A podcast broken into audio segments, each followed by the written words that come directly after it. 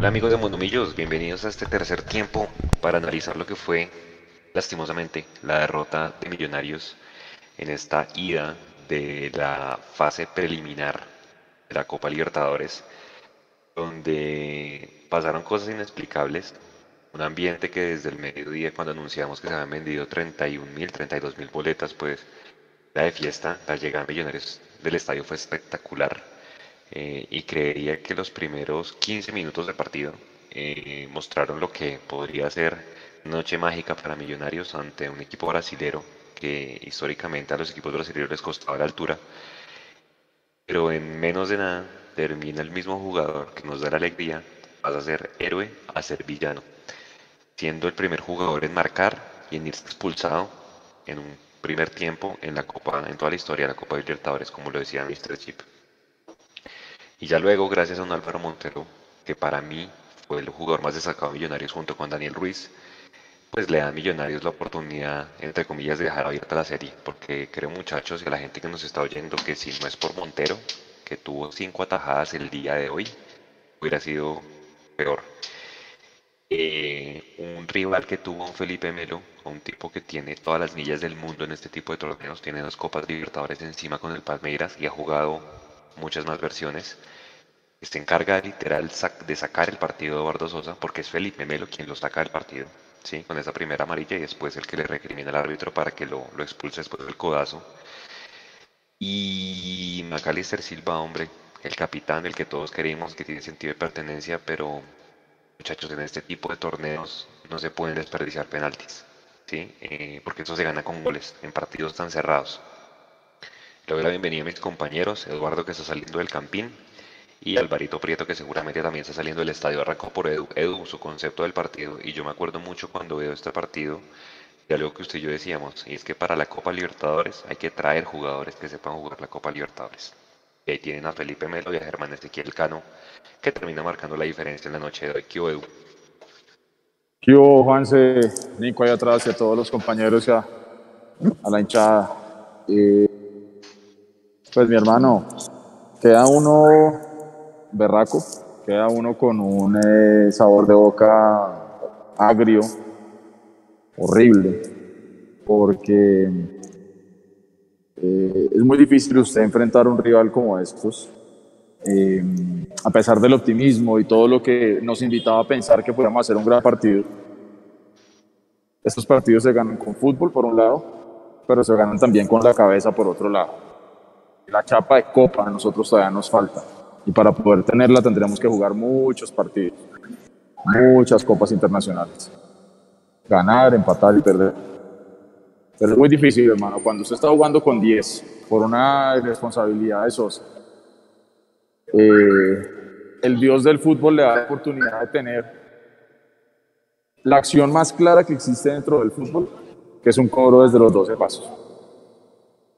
Y usted lo desperdicia, hermano, Millonarios cometió dos pecados capitales, hermano, desperdiciar ese penal y a Sosa hacerse expulsar tan temprano.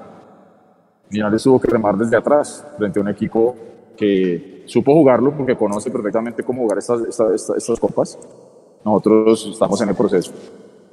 Pero cuando usted va y mira las estadísticas rápidamente, lo que dejó el partido, hermano, ocho tiros a puerta del rival, por solo tres de nosotros. Y asumiría que dentro de esos tres está el penal. O sea, dos realmente. Eh, tiros totales, hermano, del Río a 14, nosotros apenas 6, una posición de balón del 41% para Millonarios. Entonces creo yo que hoy no tuvimos un, buen partido, si bien por momentos, antes de la expulsión obviamente, y lo poquito que alcancé a ver, porque para mí hoy entrar al Campín fue un drama se veía que Millonarios por ahí, por, de pronto futbolísticamente no íbamos a estar tan lejos de lo que era Fluminense. Esta gente resolvió fácil, resolvió rápido, desde la cabeza y desde, desde los pies, desde el fútbol. Y sí, queda el partido de vuelta y podemos hacer un gran partido, podemos hacer la épica, pero si Millonarios no se convence que la Copa se juega diferente, miren, la tribuna alguien decía, cuando Daniel Ruiz perdió una de las tantas que perdió, decía Daniel, usted no está jugando contra Jaguares, no está jugando contra Petrolera. Y hoy para mí Daniel Ruiz pecó porque no soltó la pelota rápido. Lo de McAllister, yo no sé quién saldrá a dar explicaciones, pero hoy yo no le di un buen nivel y para mí no era el que tenía que cobrar el penal. Nosotros ya vimos cómo cobrar los penales de Erazo. Dele ese penalti a Erazo. Pero bueno, el periódico el lunes es todo muy fácil. Yo quedo Raco, yo quedo Ramón. Y en el fondo, me da rabia porque es darle la razón a medio mundo que decía que Millonarios no iba a poder con Fluminense. Por momentos pensé que íbamos a poder dejar callado a ese medio mundo, pero hoy creo que nos toca masticar un poquitico el veneno y irnos a la casa con, con el corazón un poquito arrugado. A la gente en el chat que no me dice, que me dice, perdón, eh, ¿dónde estoy sacando yo que Montero fue figura? Ahí lo dijo Álvaro. Ocho remates al arco del rival, dos entraron, pero seis los sacó Montero. Y los, y los, y los que están diciendo que no se destacó, vayan y miren el inicio del segundo tiempo antes de que nos piten el penal. Montero sacó una de gol impresionante, ¿sí? Ahí, ahí básicamente el partido se hubiera cerrado y, no, y por qué no la serie, ¿vale? Eh, Germán Ezequiel Cano Alvarito con las buenas noches. Hoy le marcó el gol número 11 Millonarios en 10 partidos. Así que gol por partido Cano cuando se enfrenta a Millonarios y seguramente la mayoría de ellos en el camping. Buenas noches, Alvarito, y su concepto del partido. Buenas noches. Eh, no, pues para empezar por lo que me acaba de decir, es que la que le quedó acá no la, la hace caballo en chanclas. Entonces, pues la verdad tampoco es. O sea, pues, yo tampoco le daría tanto mérito, aunque sí es cierto que la estadística es fuerte con él. Pero hablando ya del partido, pues no sé, yo sí vi un partido tal vez un poquito diferente a lo que nos dice Eduardo, si bien, si bien estoy de acuerdo con varias de las cosas que menciona. Lo primero es decir que los partidos cuando, está, cuando se, se queda el equipo con uno menos en general, eh, los análisis cambian demasiado. Eh, uno me parecería un poquito injusto valorar el partido con las estadísticas de remates al arco o de posesión o de jugadas peligrosas cuando estuvimos el 70% del partido con uno menos ante un equipo que sabíamos que tenía más nombre. Entonces creo que evaluarlo desde ese ángulo es un poco injusto.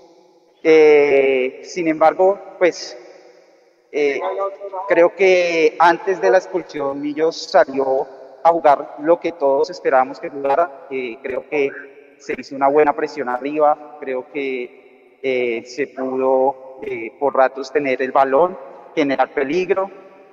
tuvimos al menos después del gol, tuvimos un par de oportunidades creo que pecamos y pecamos mucho eh, porque no pudimos terminar las jugadas de peligro con un disparo al arco. Hubo una jugada, por ejemplo, que recuerdo ahorita un pase al centro que quedó un rebote en, casi en el punto penal y Daniel Ruiz no logró sacar el remate, o sea, se, se echó la pata al, hombro, como se dice. Eh, y así hubo varias, en donde, en donde quedábamos de frente al arco y no, no podíamos o parar el balón o hacer control dirigido o, o, armar el disparo. Entonces ahí pecamos, pecamos porque en un partido de Copa Libertadores, como decía, como, y como decía su merced Juan, ¿sí? es, es difícil eh, dejar pasar esas oportunidades. Ya después de la expulsión, sí, sí, digamos, se nos vino Fluminense encima eh, nos puso a jugar algo que no sabemos jugar, o que no, no, no sé si no sabemos, pero por lo menos no lo jugamos seguido, que es jugar eh, a esperar, a esperar en, en, propia cancha, a, a, no presionar arriba, a no tener el balón, eh, a marcar. Y en ese juego pues, nos, encuentran, nos encuentran el empate en una desconcentración defensiva. Mm, y bueno, para el segundo tiempo creo que, especulando un poco con lo que les pidió Gamero, yo creo que lo, lo, que trataron de hacer es juguemos a lo que sabemos jugar, lo que sabemos jugar. Eh, es esto y asumamos el riesgo. Y, y, en el segundo tiempo creo que los primeros 25 minutos de Millos fueron muy, muy, muy buenos. Un equipo que tuvo uno menos, logró tener el balón, logró generar acciones de, de peligro. De nuevo, generamos varias acciones que no logramos terminar en, en, en remate. Y ese tal vez fue nuestro, nuestro gran error. Eh, y bueno, lastimosamente está la jugada al penal. Eh, varias personas, eh, por lo menos en el sector de la tribuna donde yo estaba, mencionaron eh, que Erazo no quiso cobrar, que Maca le entregó el balón y Erazo no, no, no lo quiso cobrar. No, la verdad yo no me di cuenta. y pues bueno, supongo, si fue así, supongo que pues el capitán asumió y, y pues erró. No se puede errar de esa manera, es una oportunidad estando con 10 Eh, lastimosamente creo, me duele mucho por McAllister porque yo sé que él se preparó especialmente para este partido, eh, lo tenía en mente hace meses y, y, me duele, pero pues es un error, es un error, un error que nos cuesta mucho. Y, y creo que Maca en general sí tuvo muchos, muchos digamos, que se quedan con esa jugada, pero en realidad Maca armó al menos otras cuatro o cinco jugadas de gol, eh, desde la, el mismo penal que la jugada la empieza él cobrando eh, a riesgo el, el el saque de banda para armar esa jugada con Daniel Ruiz. Luego un pase profundo que también le mete a Daniel Ruiz y, y le hacen falta, que para mí esa era roja, que ahorita creo que merece la pena hablar un poquito del arbitraje. Eh, también genera una que, que, le queda a Ruiz y Ruiz no, no la logra parar bien, eh, pero él queda de frente al arco eh, con, con, con, espacio para rematar y no lo Entonces creo que... Mmm, Maca, yo en esos 35 puntos vi al Maca el año pasado, generó mucho, mucho fútbol, pero lo condena al penal. Ya después el equipo se vio cansado, creo que ese, que esa presión, ese intentar jugar a lo que sabemos jugar, eh, nos pasó factura y pues corrimos los riesgos, aprovecharon una, una mala salida larga y nos cobran, nos cobran en esa jugada que le quedó pues con el arco vacío a, a Can. Ya después de ese gol, sí, ya creo que ahí, hasta ahí se nos acabó el ánimo. Y la verdad, yo escribía, yo escribía hoy en el magazine que hoy era un partido para hacer, para hacer mística copera, tanto del equipo como de la hinchada. Y yo creo que al final eh, fallamos ambos, porque creo que en esa parte final del partido, cuando de pronto el equipo necesitaba ese empujón desde la tribuna, nunca llegó. Es más, creo que la presión al final la sintió más el equipo local que el visitante y eso no puede pasar en Copa Libertad. Creo que no se entendió el contexto del juego al final, que jugamos con 10 casi todo el partido, que todavía podíamos hacer algo por, por empatarlo eh, y, y, al final, pues, lastimosamente el balance es ese. Eh, el equipo falla, falla en cosas que no podía fallar, en una expulsión, en un penal, no rematar las jugadas y al final yo siento que también con mucha fallamos lastimosamente. Sí. Juanse, en, en, este momento está hablando el técnico de Fluminense, si queremos escucharlo. ¿Pero escuchan español? No, no queremos. Listo, listo, lo esperamos hasta Gamero, apenas termine la rueda de prensa de Fluminense, vendrá a Millonarios. Pucha, Alvarito, es que contra los números es jodidísimo pelear, Edu. Yo personalmente, obviamente soy fan de McAllister, es un jugadorazo, pero vea que no sé si ustedes comparten en el partido con Cali que él no juega y en el partido anterior con, bueno, que de hecho fueron suplentes. Pucha, yo le vi una velocidad a Millonarios que, que no se la veía con Jaguares, sobre todo en las transiciones. Pero, pucha, es que cuando uno le mira las estadísticas a McAllister Edu, 73%, el que más regular entregó la pelota, perdió la pelota 19 veces. Yo, y fíjese que todavía no han nombrado el penal. Pucha, es como cómo defender, que si bien pues también crea opciones de gol, ya no sé si después de que cobra el penal él se viene abajo, obviamente no estoy, no estoy diciendo que por McAllister perdimos, pero es que verle las estadísticas a McAllister, pucha, es defender lo indefendible. No, es que es, es, difícil y volvemos a lo mismo, aquí no es caerle a ningún jugador.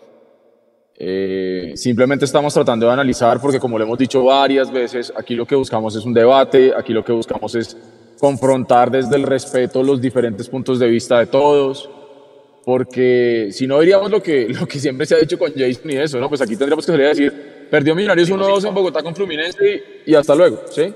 Aquí hay que analizar y para poder analizar de pronto tenemos que revisar números, que de pronto los números se ven un poquito empañados por la situación de la tarjeta roja, puedo llegar a estar parcialmente de acuerdo, pero yo vuelvo y digo, Millonarios comete dos pecados capitales que lo tiran a la lona.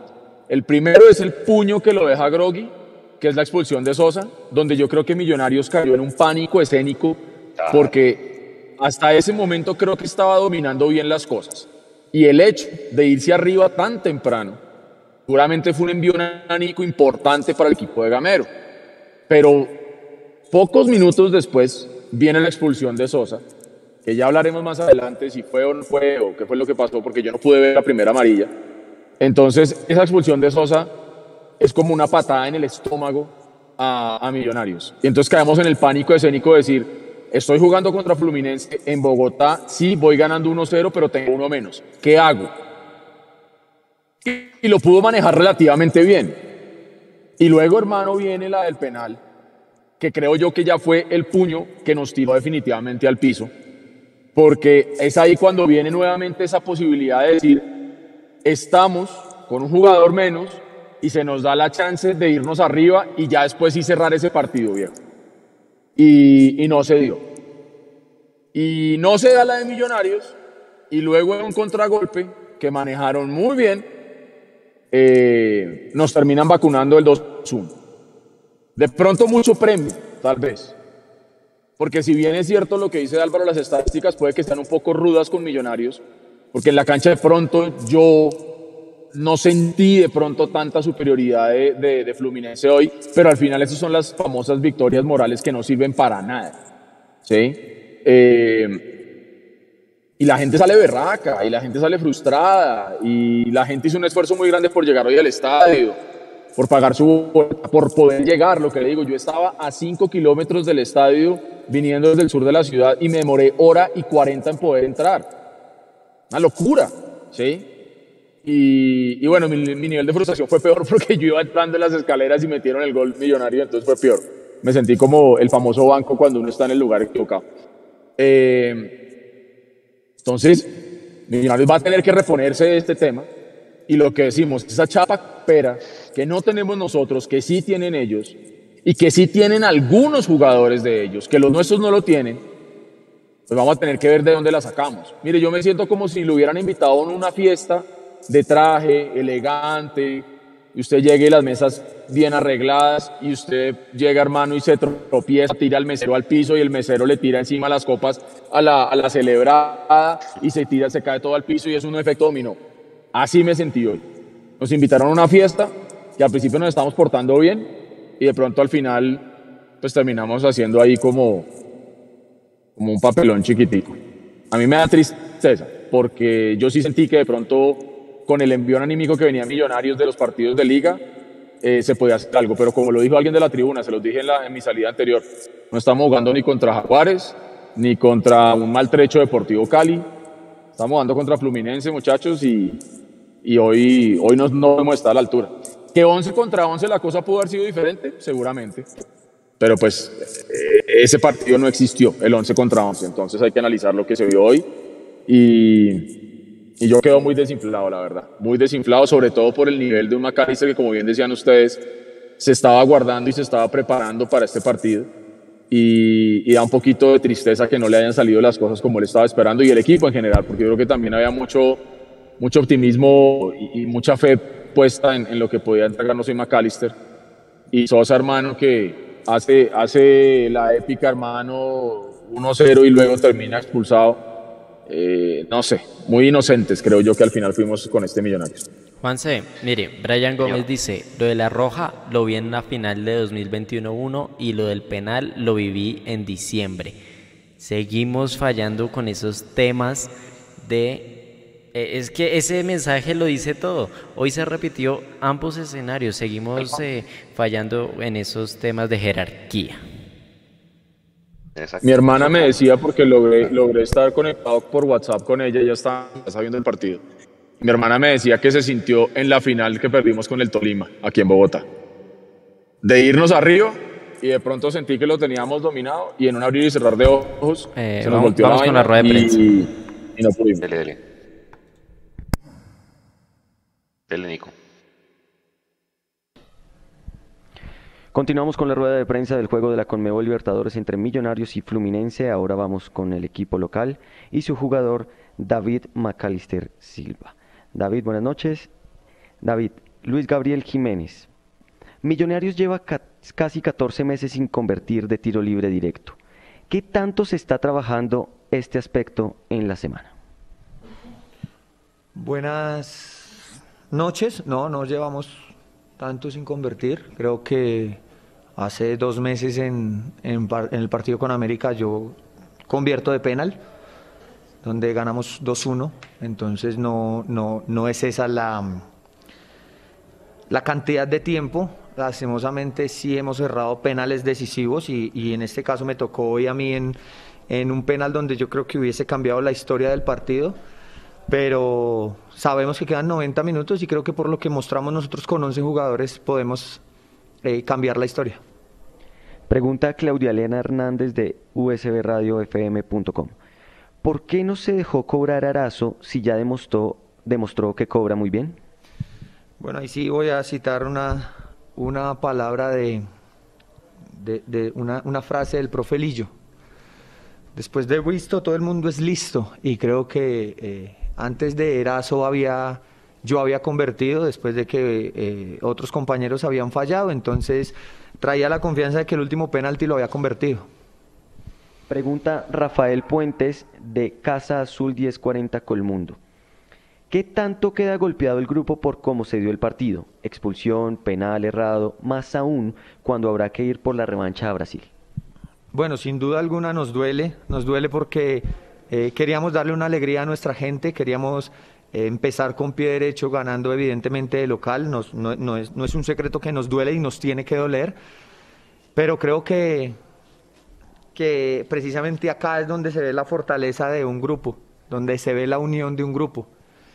Y contamos con un grupo muy fuerte y contamos con, con una hinchada que independientemente de las cosas siempre nos va a apoyar y nosotros eh, vamos a ir a, a, Brasil a, a, darle vuelta a esto Dios mediante. Entonces sin duda alguna hay que hacerle el duelo necesario el día de hoy, pero mañana ya sale el sol y tenemos que trabajar para lo que viene. Pregunta Andrés Magri de revista Fútbol Total. Esta es la primera Libertadores para varios jugadores del plantel de Millonarios. ¿Técnicamente vieron un rival muy superior a lo que están acostumbrados a enfrentar en el torneo local o en lo personal no sintió una diferencia tan grande con este Fluminense? Bueno, yo creo que ellos hicieron diferencia ya cuando están con 11, con 11 y nosotros con 10. Yo creo que los primeros 20 minutos ustedes pueden ver donde personalmente no sentí la diferencia. Sí hay mucho jugador joven, mucho jugador que es su primer partido en Copa Libertadores, pero creo que esos jugadores jóvenes estuvieron a la altura. Pregunta Daniel Felipe Molina de Diario AS. ¿Cuál es el mensaje para el hincha que salió con la ilusión baja? Nada, que nosotros también lo sentimos, nosotros también eh, queríamos ganar, queríamos darles una alegría, pero que ellos saben que cuentan con un grupo que respeta y ama su trabajo y va a ir a darlo todo. Que quedan 90 minutos, gracias a Dios.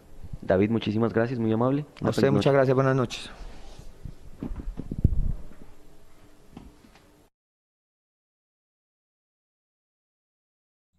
Así es, ya, ya ven.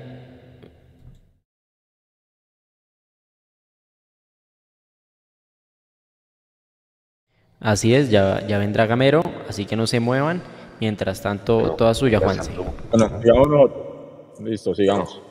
Respuesta, análisis de las respuestas de Gamero, Alvarito. De Gamero, de Macalister. De Maca. Eh, no, pues me parece que, no sé, no, no sé, es que digamos que que en este tipo de respuestas en ruedas de prensa es difícil saber si está queriendo proteger a, al grupo, está asumiendo él una responsabilidad real. Por ejemplo, cuando, cuando habló lo del penal y dijo que él se tenía confianza que había cobrado el último, no sé, no sé porque eh, Erazo es bien sabido que es una especialidad de él y sinceramente mm, me cuesta creer que Maca haya preferido quitarle el balón y, que, y cobrar él cuando casi nunca lo hace cuando ya ha fallado otros penales decisivos y no habérselo dejado a Arazo. Pero bueno, digamos que si él lo dice, pues entonces él asume esa responsabilidad y, y pues quedará ahí el tema. De resto, pues creo que no, pues no sé, no, no vi, digamos que me, y ahí discrepo un poco con Eduardo y estoy con Maca en cuanto a pues que, que el equipo, yo sí creo que estuvo a la altura para las circunstancias que se presentaron, que fue jugar con 10 el 80% del tiempo. Yo sí suena de pronto mucho a esas famosas victorias morales que hemos hablado que no sirven para nada, pues, eh, pero pues ni modo, si, si nos quedamos solo con la derrota, ahí sí como decían ustedes antes, pues eh, el programa se acabaría rapidísimo, perdimos 2-1 hasta, hasta el sábado. Pero yo sí creo que el equipo estuvo a la altura para las circunstancias que se presentaron, sin embargo, es bien cierto que cometimos los errores que cometen los equipos que no tienen la experiencia y la mística copera como no la tenemos nosotros. Y lastimosamente eso hoy nos, cobra mucho. Eh, pero como dice Maca, este equipo demostró con 10 que puede enfrentar este partido y con 11 queda la esperanza de que eh, podemos, podemos darle vuelta. Entonces, en esa parte es donde estoy de acuerdo con Maca. Yo, yo tengo la esperanza que con podamos tener eh, esa oportunidad de, de, pelear la llave, de pelear la llave allá en Río y, eh, que podamos tener chance de, de tener más experiencia internacional, porque sin duda, hasta que no juguemos seguido varios partidos de ese tipo, nos van a seguir cobrando los errores que cometemos. Yo pensé que iba a decir como dijo Lillo, así como, como dijo Manca. Oiga, Edu, pregunta al ángulo. ¿Tenemos ropa para esta fiesta?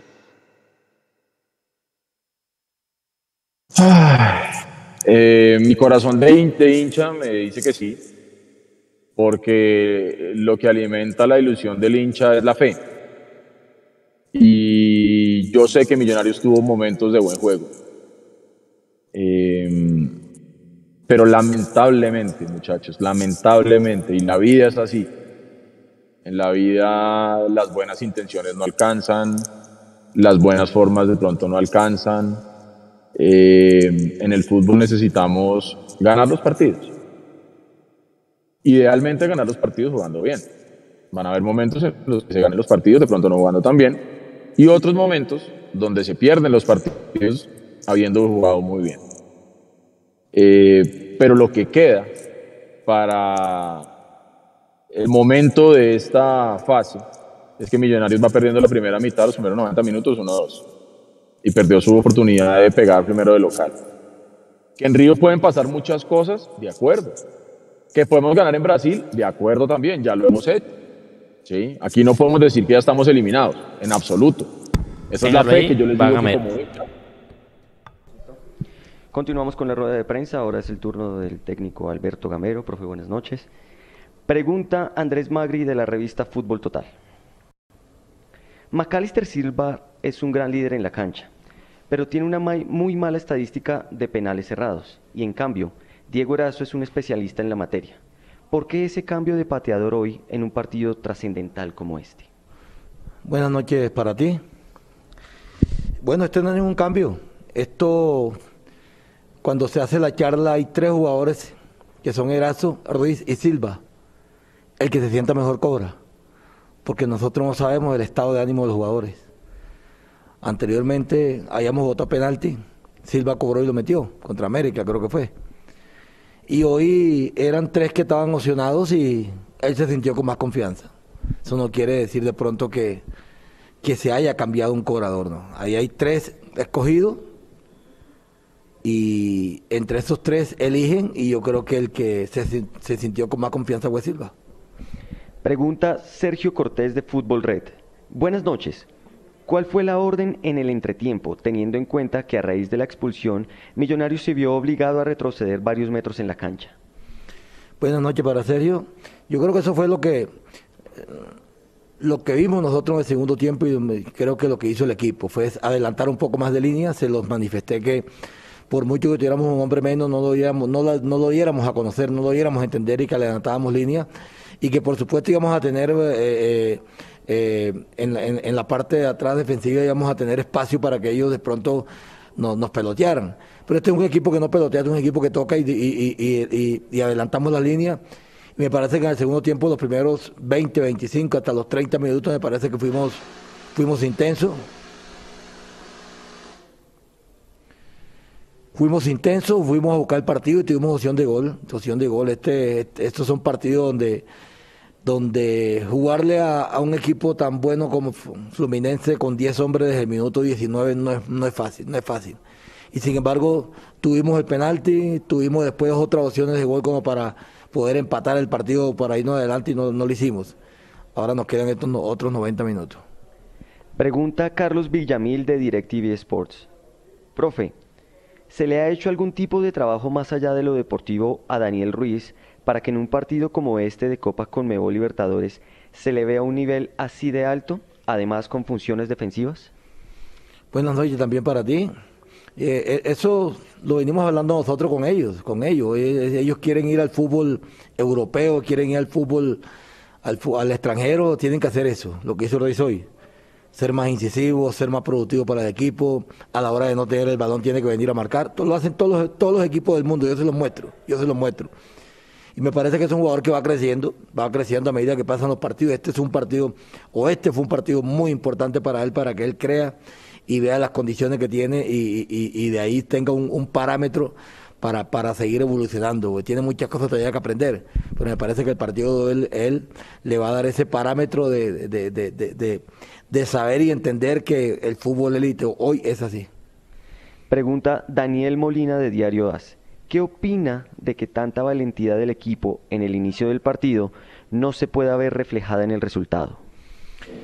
Daniel, un saludo también para ti.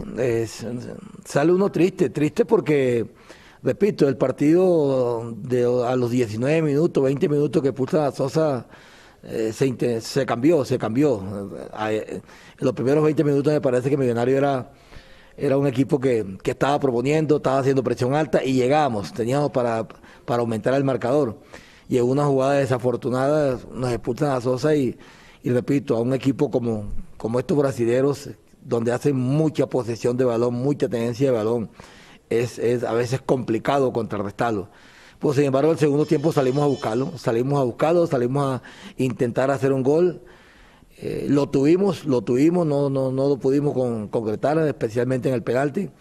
Y después en una contra, que sabíamos que podía pasar, y fue de una prácticamente de una, de una pelota mala que entregamos. Nos cogieron mal parados. Mal parados no, nos filtraron un balón donde, porque yo vi que la línea de cuatro casi estaba que completa. Y, y nos filtraron un balón donde, no pudimos eh, llegar y nos hicieron el segundo gol pero este millonario siguió buscando por lo menos el empate, siguió buscando el empate. Dimos ventaja, claro que cuando ya con 10 hombres y pongo a Silva de medio centro para meter a, Guerra de pronto un poquitico más, más, más nuevo, más, eh, eh, uno ahí uno entiende que puede dar ventaja, perdón, cuando entró Celis, entiende uno que puede dar ventaja en la mitad de la cancha, pero queríamos, queríamos buscar el partido, no queríamos eh, quedarnos con los brazos cruzados y buscar variantes. Pregunta Chemas Escandón de Caracol Radio. El equipo recupera el control y tiene las mejores oportunidades en el segundo tiempo. El fallo de la pena máxima, de la pena máxima le quita la intensidad que se tenía. Y para McAllister, perdón, hasta ahí. Le, le, repito la pregunta. ¿El fallo de la pena máxima le quita la intensidad que se tenía? Chemas, un saludo también para ti.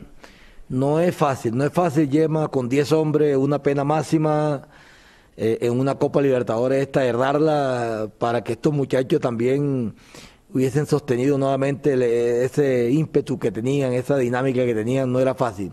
Y se notó de pronto un minuto que el equipo bajó los brazos por eso, porque porque porque repito, no es no es fácil para estos muchachos herdar una pena máxima con 10 hombres en un segundo tiempo. Pero después decoraron otra vez, después pusieron otra vez a esa, esa, esas, esas, ese, ese deseo y esa ganas que tenían ellos como para poder empatar el partido. Indudablemente que lo que queríamos nosotros era que no nos hicieran el segundo, pero queríamos buscar nosotros el resultado, queríamos buscar la victoria.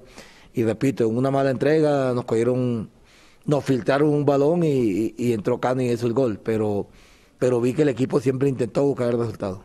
Pregunta Claudia Elena Hernández de usbradiofm.com. ¿Considera usted que el grupo estuvo muy nervioso frente a este rival y más después de la expulsión? ¿Y cómo manejar eso para el juego de vuelta? Un saludo, Claudia, para ti también. Yo, la verdad, Claudia, antes de los primeros 20 minutos o antes de la expulsión, yo vi un equipo que, estaba decidido a buscar el resultado. Después del 1 a 0, tuvimos otra opción de gol. Eh, tuvimos de pronto el control del partido cuando, cuando estábamos completos.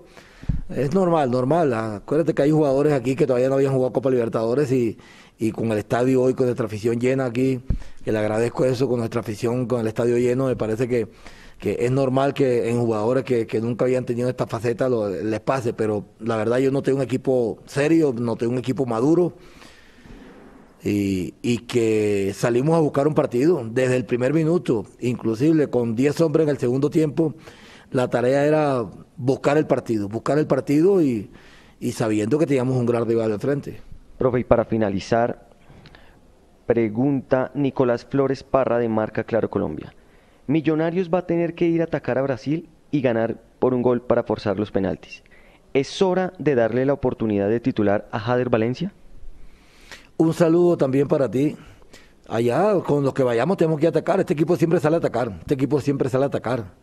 Ya no nos podemos desesperar tampoco. Son jugadores que, que, cuando entran, entran bien. Cuando han estado, han estado bien. Me parece que Erazo, con todo y eso, no hizo un mal trabajo. No hizo un mal trabajo, simplemente que no tuvo la opción clara. Pero no hizo un mal trabajo hasta que tuvo.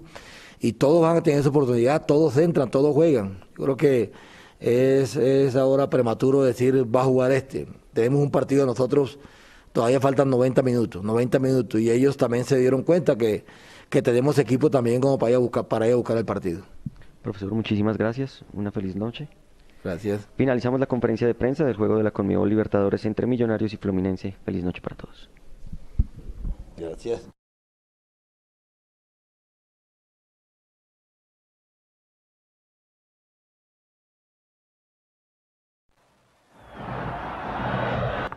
Había un superchat, Nico, creo que se me perdió. Decía. Sí, sí, sí, aquí lo tengo. Aquí lo tengo. Manuel Gutiérrez. Manuel Gutiérrez hace un superchat y dice: La roja es justa.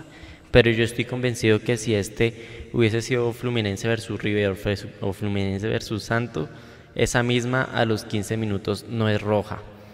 Eh, pero si uno mira la, jugada, el codazo que le mete Sosa en la cara era roja directa y el árbitro ni siquiera le mostró roja directa, le sacó la segunda amarilla. Eso era roja directa en la cara del juez. Sí, yo creo que hay nada, hay, ni nada que hacer muchachos. Creo que la, la, roja es clara y bueno, pues eso nos deja expuestos. Pero yo no sé, el tema de la cancha llena es la segunda vez que se lo escucho a Gamero y que, y que el nerviosismo de los jugadores, hombre, yo creo que Escucha, por ahí lo decían en el super chat, o sea, ya la cancha llena, entonces ahora le está jugando en contra Millonarios, Edu. ¿Cómo lo ve usted? Venga y termino yo lo que estaba diciendo antes de que entrara la rueda de prensa. Entonces, tengo la fe, tengo la fe de, hincha de que, de que podemos llegar a Brasil y ganar, porque ya lo hemos hecho y porque Millonarios a veces cuando las papas se están quemando más fuerte es cuando de pronto saca esa, esa, no quiero usar esa palabra que ustedes ya saben, eh, pero saca esa fuerza y, puede lograr resultados extraordinarios. Mm, ya hemos visto que el equipo de Gamero tiene una idea. Ya hemos visto que el equipo de Gamero sabe pararse duro contra rivales que le complican. También hemos visto como a veces se complica solo.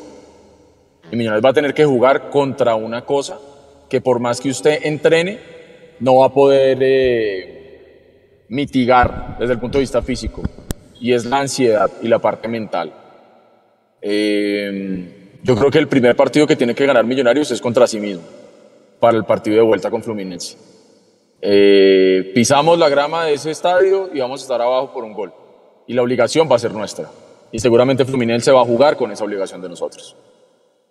Entonces, eh, no hay que dejar de lado el fútbol, porque es que con, el fútbol es con que se ganan los partidos, pero, pero como bien se mencionaba, ahí, hay jugadores que esta es la primera vez que juegan su copa. Querrán mostrarse, querrán hacerlo bien, eh, querrán dejarle a Millonarios una buena imagen, pero hay, momentos en los que van a tener que pensar en lo colectivo. Y yo, por ejemplo, siento hoy que Daniel Ruiz por momentos le costó un poquito soltar la pelota más rápido. Eh, y yo la verdad tampoco entiendo los cambios faltando tres minutos. No entendí esa parte. Me habría gustado haber oído de Gamero eso. Eh, y si ustedes se dan cuenta, creo que coincidió, no sé si era Álvaro, o era usted, Juan, el que decía ahora cuando hablaba McAllister, si McAllister de pronto estaba de alguna u otra manera en su rol de capitán, eh, cuidando un poco o protegiendo mejor a, a Eraso. Eh, y mire que Gamero sí, digamos que la dejó ahí clarita, ¿no? Hay tres jugadores para cobrar, Eraso, Maca y Ruiz, no necesariamente en ese orden, y cobra el que mejor se sienta. Entonces ahí uno puede empezar a de pronto a sacar las conclusiones de lo que decía Álvaro, eh, que por ahí el brazo no se sintió tranquilo para cobrarlo y ya está. Pero que le podemos dar vuelta obvio porque en el fútbol puede pasar de todo. Pero como nosotros no podemos analizar el futuro, sino tenemos que analizar lo que vimos hoy, viendo lo que yo vi hoy, salgo muy triste igual que Gamero y salgo un poquito preocupado porque independientemente que nos haya tocado jugar con 10, eh, yo creo que Millonarios pudo haber hecho las cosas un poquito mejor. Eh, el penal me va, me va a hacer pasar una noche muy, muy aburrido, la verdad. Eh, Alvarito, este equipo llegó a cuartos de final. Eh, le ganó a River en el Monumental. También le hizo echar un jugador a River, le ganó 3-1. Vino y le ganó Santa Fe acá. Yo creo que, que, puede ser que muchos creíamos que le podíamos hacer el partido, pero la misma pregunta que le hice a Edu Alvarito, ¿tenemos ropa para esta fiesta? Bueno, yo aquí, digamos, que no me quiero, no, digamos, no quiero sonar como que estoy conforme, pero creo que muchos hinchas, muchos analistas eh, de fútbol, muchos hinchas eh, rivales, hasta hinchas del propio Millos vaticinaban hoy una goleada en contra.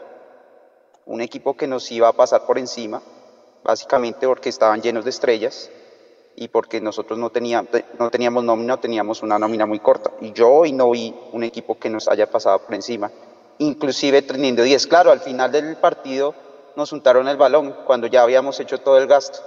Eh, pero no nos golearon ni estuvieron cerca de hacerlo. Eh, y, bajo la circunstancia que hubo les generamos un penal y les generamos jugadas peligrosas teniendo 10 jugadores. Entonces, digamos que el ese es el problema de, jugar partidos con un hombre menos. El análisis se distorsiona bastante porque el, el, el, mérito eh, de jugar un partido eh, al ataque con 10 eh, queda, digamos, confuso igual con los errores que se cometen pues, eh, al, perder el partido. Entonces, se vuelve un poco confuso analizar el partido y saber si, si tenemos con qué o no, porque uno dice, bueno, listo, con 11 podemos ganar, porque si con 10 estuvimos cerca, con 11 tal vez podemos ganar. Pero también es cierto que estamos fallando mucho en, en el tema de rematar al arco. Entonces es difícil. Para mí, yo creo, por lo que yo vi hoy, porque yo no vi un, equipo, eh, como dijo Gamero, yo vi un equipo que, pues, que buscó el partido y que, pudo generar. Para esta llave particular, contra si Fluminense juega o muestra lo que mostró y que para mí no mostró tantos, si bien me parece que técnicamente sí eh, se notó que era un equipo eh, diferente a, lo que estamos acostumbrados a, acostumbrados a ver en el fútbol colombiano yo creo que para esta llave sí tenemos, sí tenemos ropa para pelearla.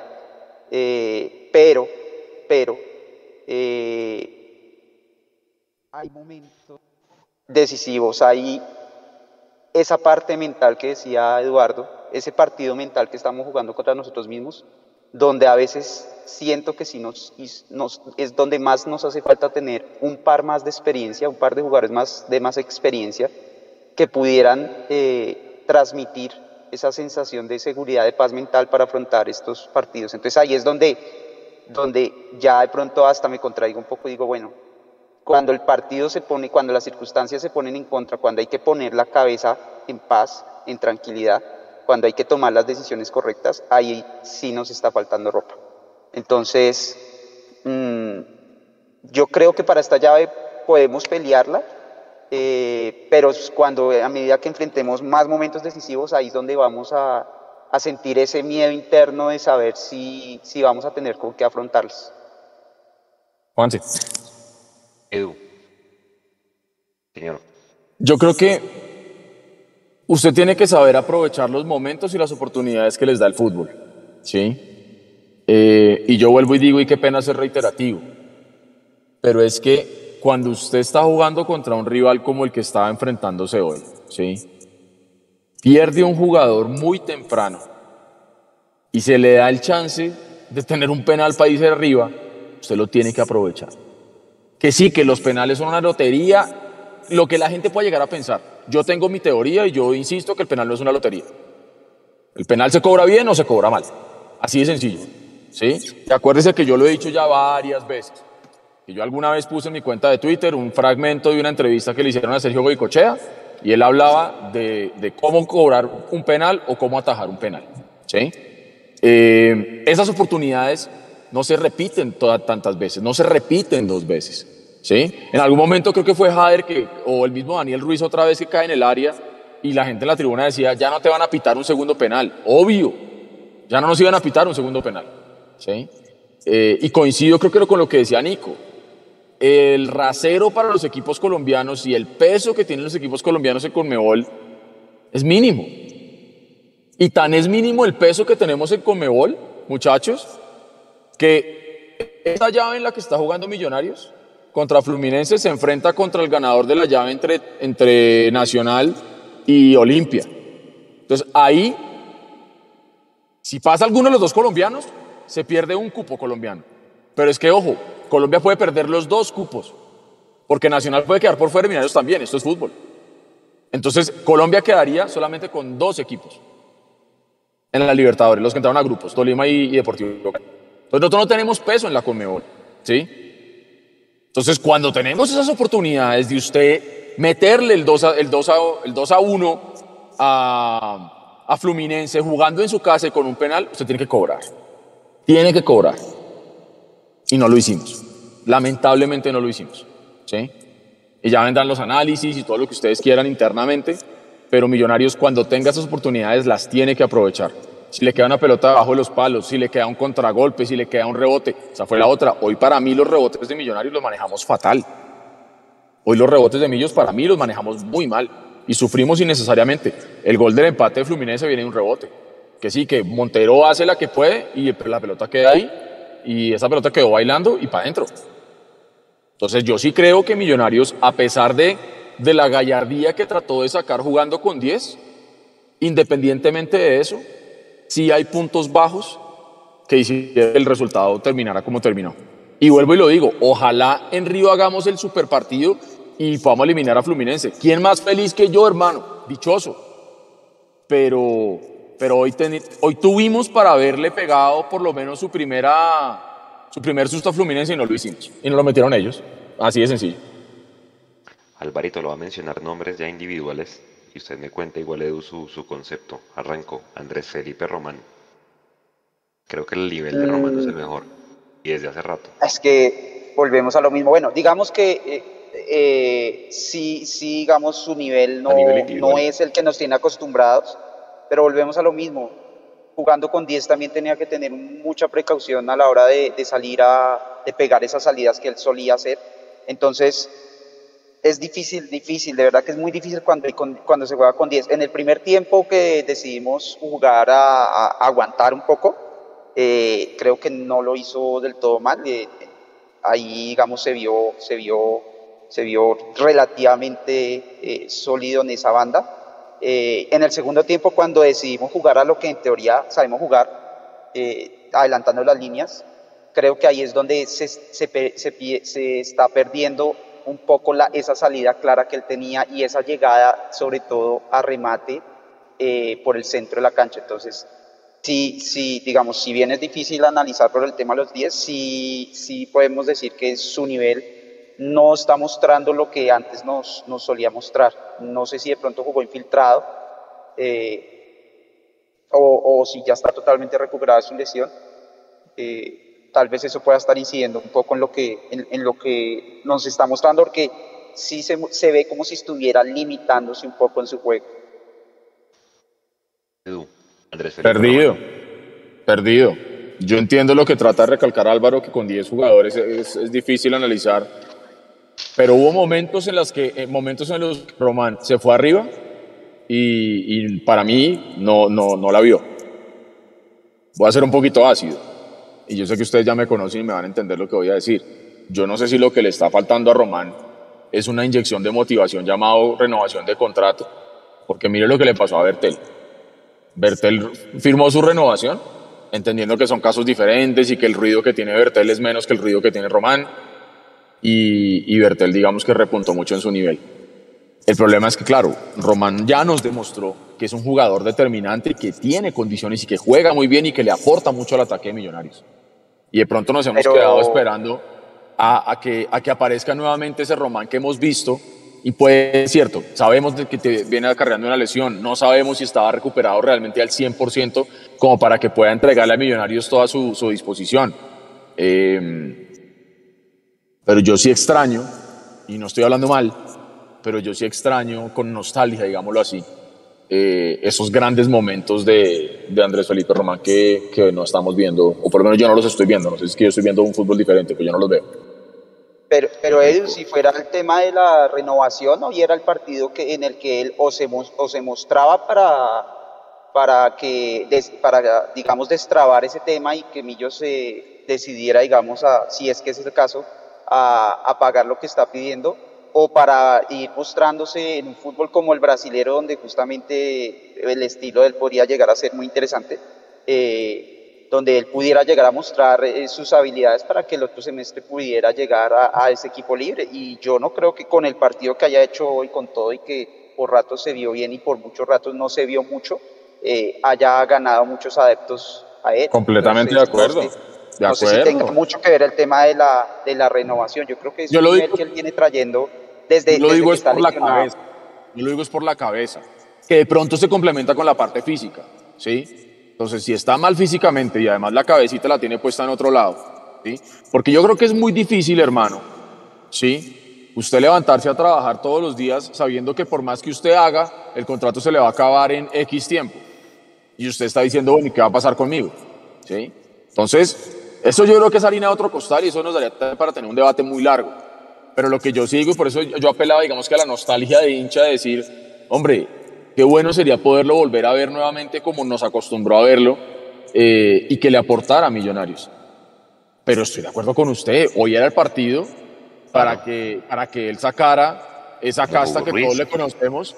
Eh, Ruiz, hermano, un muchachito, cogió esa pelota, la pisó y, bueno, vuelvo y digo, a mi gusto hoy se pasó de, de, de pronto individualista en algunas, pero, pero yo sí creo que, por ejemplo, a Ruiz no le quedó grande el reto hoy, por ejemplo. ¿sí? No le quedó grande para mí el reto hoy a, a Ginás. Obviamente no le quedó grande el reto a, Vega. De pronto la Risi me quedó debiendo. No sé, pero de pronto me le estoy adelantando en su ejercicio, Juanchi. Dale, fresco. No, y lo otro es Alvarito, Montero. Vuelvo y le digo, ocho veces pateó Fluminense, dos la metió, Montero saca seis. No sé que le están dando con todo a Montero y que la gente dice, pucha, la embarró y la creo está para embarrarla, pero vuelvo y digo, si Montero no saca esa del minuto 47, comenzó en el segundo tiempo, se los juro que la, cierre, la, serie se cierra, para mí. No, eh, o sea, eh, en ese sentido sí estoy de acuerdo con usted, creo que Montero, Montero y... Es que eso es lo que da piedra, es de las cosas que más me da, me, me, da rabia de este envío es que hizo, para mí hizo muchas cosas bien a pesar de las circunstancias, eh, y, eh, una de esas fue esa, que Montero apareció en esos momentos claves, que, si hoy si hubiera dado otros resultados estaríamos diciendo, estoy, o yo estaría diciendo, Montero nos eh, tuvo atajadas que nos ayudaron a ganar el partido. Eh, tuvo atajadas claves, no solamente esa del, primer, del, del minuto 47, hubo otra en el primer tiempo, en el primer tiempo después de que nos empatan, eh, hubo otra que fue espectacular, que eh, todo el estadio lo aplaudió eh, cuando sacó ese balón. para mí sí fue una de las figuras hoy y dadas las circunstancias, digamos que ese era, digamos, es que el partido estaba dado para haber hecho este penal y haber sacado el, el, triunfo. Estaba dado para eso porque es que Montero estaba sacando las, las arriesgamos jugando más adelante y en medio de ese riesgo Montero sacó los, los balones más claros que ellos tuvieron. Entonces nos estaba saliendo eh, el plan a pedir de boca y estaríamos hablando hoy de que ese refuerzo de tener ese arquero de esa calidad eh, atrás nos, nos brindó eh, la oportunidad de sacar un resultado positivo. El problema es que cuando hacemos la tarea, cuando nos tapamos los pies, nos destapamos la cabeza y entonces hoy podemos decir que ese es parte de esas victorias Morales, donde tuvimos un arquero que sacó unas jugadas tremendas, pero igual perdimos. Entonces no nos sirve de mucho. Oye, está bien, está bien hablar de Montero y está bien decir que cuando le tocó aparecer, apareció, porque finalmente pasó, lo trajeron a Millonarios. Y está bueno, y está bueno, en serio, pensar que hubo par de pelotas que nos pudieron haber complicado si no lo tuviéramos a él, completamente de acuerdo. Yo creo que una cosa no quita lo otro, ¿sí? Eh, creo que sí hay que resaltar las cosas positivas que se hacen, porque tampoco podemos coger y acabar con todo. Em, y Montero efectivamente fue importante, fue importante las pelotas que, pudo. Ahora, yo sí vuelvo y digo, tocaría ver la repetición del primer gol, eh, porque no sé eh, realmente hasta qué punto le quepa algo de responsabilidad en ese rebote que queda ahí, pero vuelvo y digo, tendría que ver la repetición, de pronto una jugada muy rápida, de pronto no le dio chance de rechazar para ningún otro lado, pero, pero que tenemos un arquero de categoría, lo tenemos, eso sí no le cabe la menor duda a nadie. Sí, sí, sí, sí. Ahora, medio le explica la salida de, de McAllister, que él dijo que el último que cobró lo hizo, pues sí, hermano. Ah, yo pensé que iba a decir que la salida del parqueadero de galerías, hasta ahora pude salir ah, del parqueadero, ¿puede creer, hermano? No, eso es una locura. Creo que estamos en el mismo parqueadero, Edu, que también estoy hasta ahora saliendo del parqueadero. Hasta ahorita pude salir. Sí, muchachos, es, es un tema difícil y sobre todo pues cuando uno esperaba con cancha llena y, por lo menos irse con la victoria. Yo era de los que decía que para mí la serie era ganable si nos íbamos con un 2-0 y sin recibir gol, más allá de que el gol de visitante ya no valga por dos o no valga doble. Es difícil, esto es fútbol, vuelvo y les digo, Millonarios inclusive se crece con hinchada en contra, pero creo que me, me faltó hacerles esa pregunta muchachos para ir cerrando. Y Alvarito, Vea que eh, Gamero y volvió a resaltar el tema. Muchos jugadores no habían jugado Libertadores, la cancha estaba llena, etcétera, etcétera. Entonces yo digo, pucha, o sea, ¿qué es lo que pasa entonces con el, con el público a favor ahora? Pues entonces nos va a tocar siempre con público en contra para que nos vaya bien o cómo es el tema ahí, Alvarito. La ansiedad, el temor, el miedo escénico. No, pero yo, o sea, yo sí, yo sí bien vi el equipo un poco ansioso eh, no creo que yo, eso haya sido determinante para el resultado de hoy. Creo que hubo otros factores más determinantes, sin duda. No creo que la cancha llena haya afectado para que Sosa se le calentara tanto la cabeza y hubiera cometido el, error que cometió. Eh, no creo que la cancha llena le haya afectado a Maca para comerse el, el, penal, sinceramente. Yo creo que no tuvo mucho que ver. Sí se vio en algunas jugadas un poco nervioso el equipo, sobre todo eh, después del gol cuando decidimos encerrarnos atrás, pero yo creo que más de, más que la cancha llena eh, fue el hecho de tener que jugar algo a lo que seguramente no, no estamos tan preparados y seguramente no se imagin, no, no, no se preparó en el plan del juego, porque es que yo creo que a nadie le cabía en la cabeza que al minuto 20 íbamos a estar eh, con un hombre menos.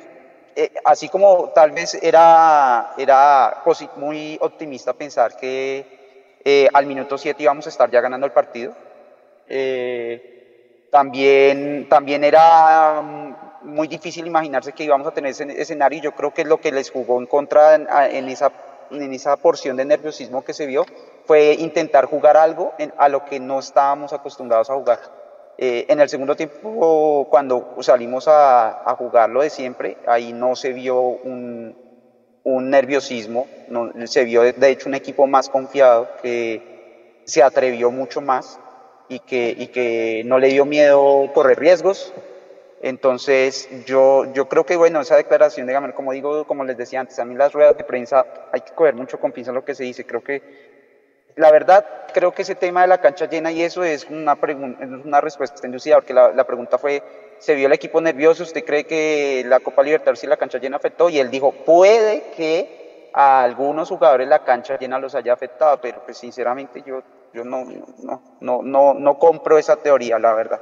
Creo que fue más la circunstancia del partido y, claro, jugar una Copa Libertadores donde se sabe que están jugando, jugándose, digamos, casi que, que uno de los partidos claves del semestre.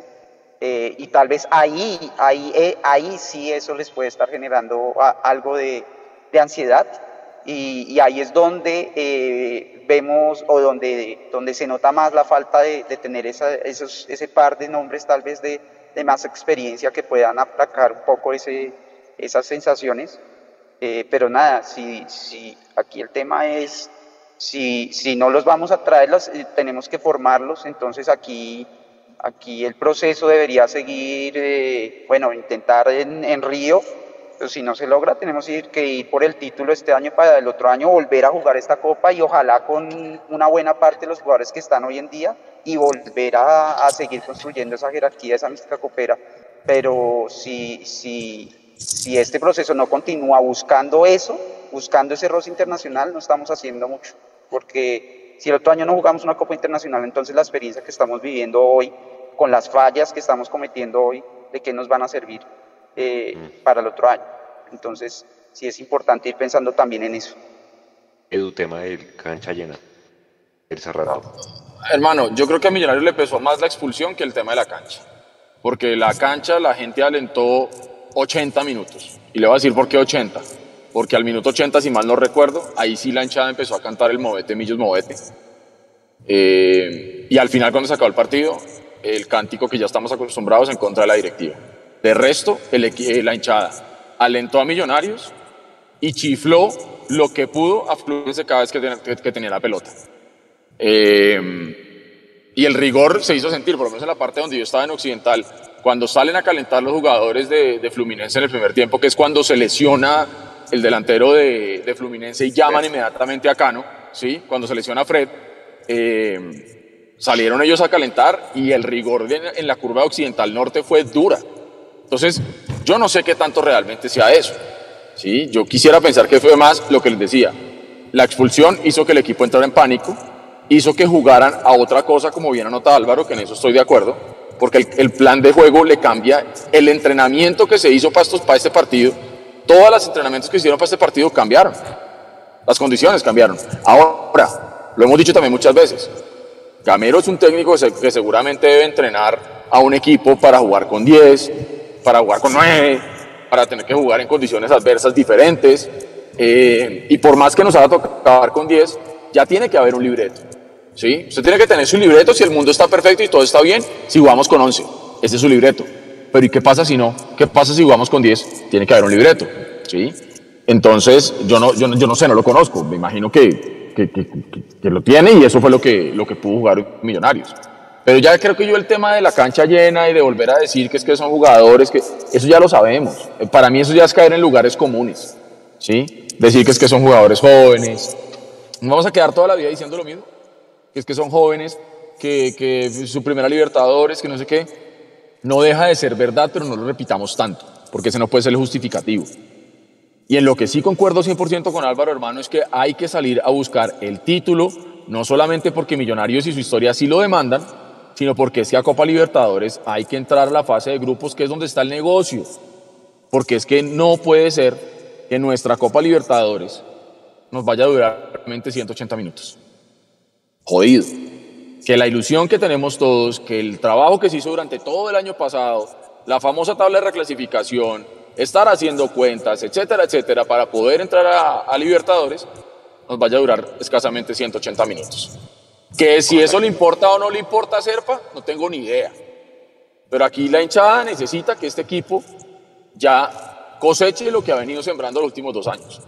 Y es un título para poder irnos directamente a la, fase de grupos y poder tener seis partidos y poder empezar a meterle a estos muchachos que, como bien dice Álvaro, ojalá el proyecto se pueda mantener, eh, puedan jugar partidos de Copa con Millonarios y, puedan ir cogiendo un poquitico más de charreteras. Porque como estamos hoy, estamos en un equipo que si bien es cierto es muy joven, pero que ya demostró que puede hacer cosas. Y ojalá en Brasil, realmente, ojalá en Brasil podamos demostrar que, que tenemos un fútbol eh, para aspirar a algo más que solamente 180 minutos en Copa Libertadores. Ojalá, ojalá. Eh, bueno, no, digamos, eh, pues sí, digamos que como decía eh, Eduardo, independientemente del análisis y de, y de, lo que veamos que hicimos bien y lo que hicimos mal, no queda un, sabor de boca triste, amargo, que nos toca masticar esta noche y seguramente alguna otra noche. Pero nada, eh, yo creo que, que, esto es fútbol y, hay que seguir y, ahorita viene el, partido con Cortuluá y, y, bueno, hay que, hay que ir hay que salir a ganar de local, eh, buscar eh, pelear por arriba, irnos arriba, jugarnos el todo por el todo. Creo que, que no no nos aminalamos o por lo menos no se vio esa diferencia astronómica que, tal vez muchos esperaban ver. Eh, y, nada, hay que morir con las botas puestas en, Río y, tratar de, buscar, de buscar ese resultado que, se puede dar. Ya en Brasil hemos ganado eh, en Copa Libertadores eh, y no hace mucho. Y tal vez con un equipo inclusive que por lo menos a nivel de estilo de juego no, no mostraba tal vez un poco menos. Eh, entonces, nada, esto es fútbol y, a, rumiar esta derrota y, y a, levantar la cabeza porque, porque eh, no podemos sentirnos derrotados antes de, antes de jugar. Entonces, eh, esperar se puede dar un partido más normal. Somos 11 con 11 y, ir a mostrar lo que tenemos y que los, los jugadores mentalmente ganen ese partido, como decía Edu, va a ser seguramente un partido también contra, contra nosotros mismos y es un partido que, que, hay que ganarlo, hay que, hay que ganarlo también, hay que lucharlo. Entonces yo sí espero, espero mucho ver esa rebeldía en, en Río y, y ese, esas botas puestas y, irnos a plantar caras y mostrar que, que, que el fútbol que, que, por ratos hoy vimos lo podemos ejercer por más tiempo y podemos, y podemos pelearle ese partido a ellos. Entonces, nada, eh, eh, dormir, tratar de descansar, tratar de pasar esta, este amargo paso y prepararnos porque, porque, porque esto sigue, esto sigue y, y si no se nos da lo de la Copa Libertadores, seguramente analizaremos las causas y eso, pero igual seguiremos, seguiremos y, tenemos que, ir por ese título este año. Creo que, que, con siete, ocho fechas jugadas, creo que vimos que tenemos, que tenemos, que para eso sí que tenemos ropita. Entonces, eh, a levantar la cabeza lo más pronto que se pueda y, a seguir, seguir en esto, porque eh, si no creemos nosotros que somos los hinchas, eh, nos, nadie más va a creer. Nadie más va a creer por, por este equipo. Entonces hay que creer hasta el final. Eduardo.